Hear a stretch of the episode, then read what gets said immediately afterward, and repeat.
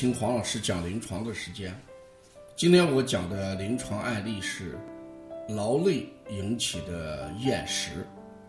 在临床上，呃，我们说厌食有几种情况，一种就是低脂引起的，吃多了，体内有好多东西没有代谢出来，是低脂引起的；还有一种是胃阴不足形成的厌食。比如说，孩子体内的胃阴丁缺少，这个时候食物在胃里面滞留的时间长，孩子老是感觉到胃里是饱的，这就厌食，叫食不知味。这在临床上我们经常看到的就是地图舌那种，叫胃阴不足。还有一种就是脾阳虚引起的厌食，面黄肌瘦。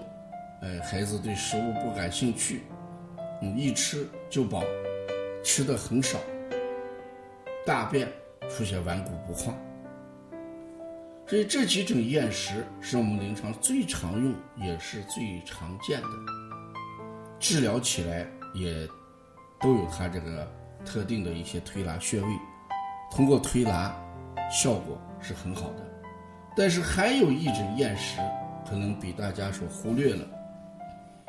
开年后，我接了一个小孩儿，这个爸爸讲，我们在老家待了几天时间，然后又带孩子到南方旅游整整一个多礼拜，回来之后，不光说孩子，呃，我跟妈妈也感觉到很累，我们在家里就休息了两天时间，但是呢，孩子一直喊这个累。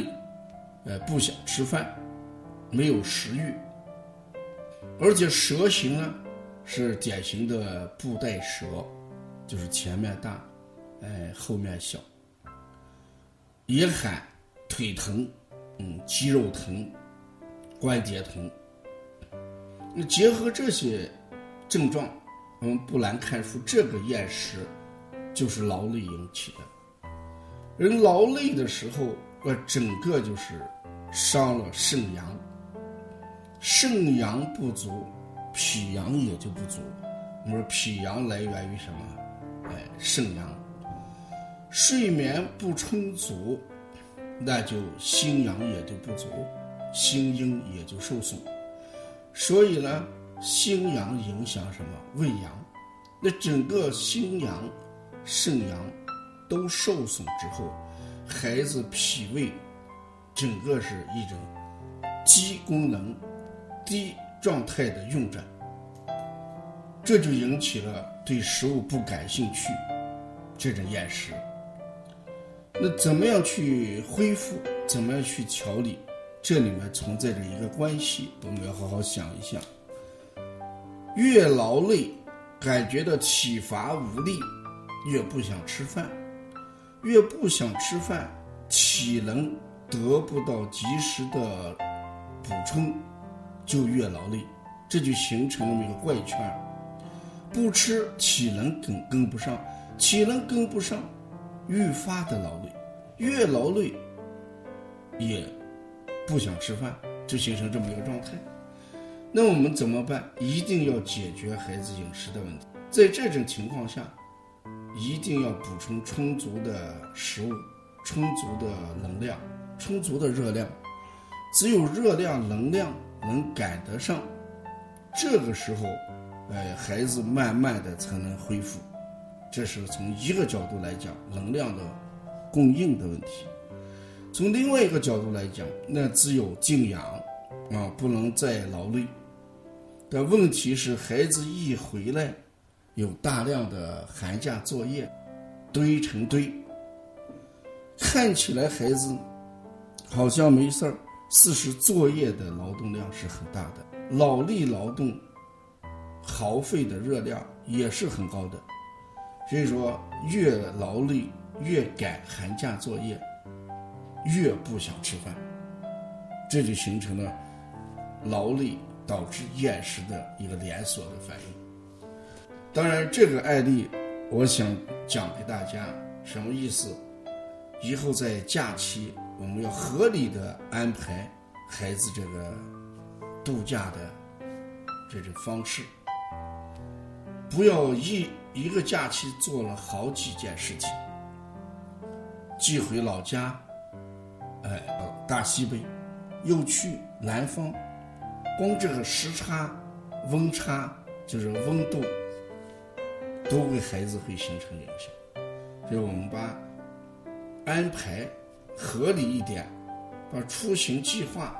呃，一定要关乎到孩子的身体能否接受这一点上来安排，这样的话，对孩子的身体的影响相对来少一点。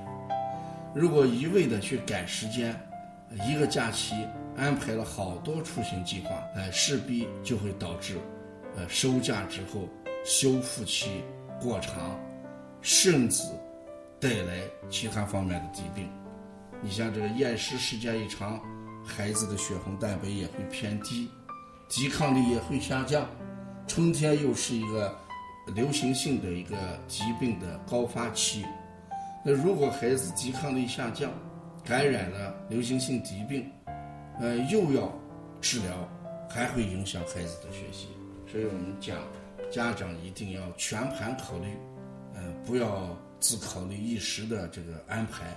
而忽略了后遗症的这么一个，所以我们说育儿也一定有一个预测，预测我们这一次会出现什么问题，这是很重要的。易经里边坤卦的呃第一个爻爻辞是这样写的：什么履霜坚冰止，什么意思？早晨起来一开门，地面上有厚厚的一层霜冻。脚下有厚厚的一层霜冻，那就意味着未来的一段日子里面就会结冰，就会有很厚的冰要结起来，道路不方便，食物的选购买不方便，怎么办？趁没有形成坚冰的时候，我们要积累一些过冬的食物，做一些过冬的准备。事实上，就是我们说的未雨绸缪。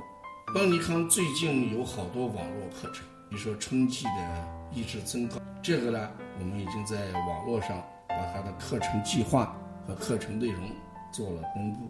如果想学习邦尼康春季意志增高这个网络课程的，你可以关注我们的微信，也可以跟邦小编联系。咱们前面几个微信号已经加不进去，我们又开了一个帮小编微信三。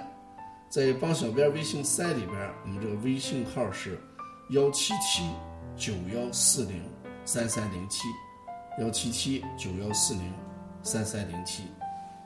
关于意志增高的一些案例，呃，黄老师讲临床这本书里面也涉及到几个案例。黄老师讲临床这个书，我们在淘宝，还有我们在这个帮小编微信都可以通过这个获得啊。需要购买这本书的话，你可以联系，也可以通过淘宝来直接购买。谢谢大家。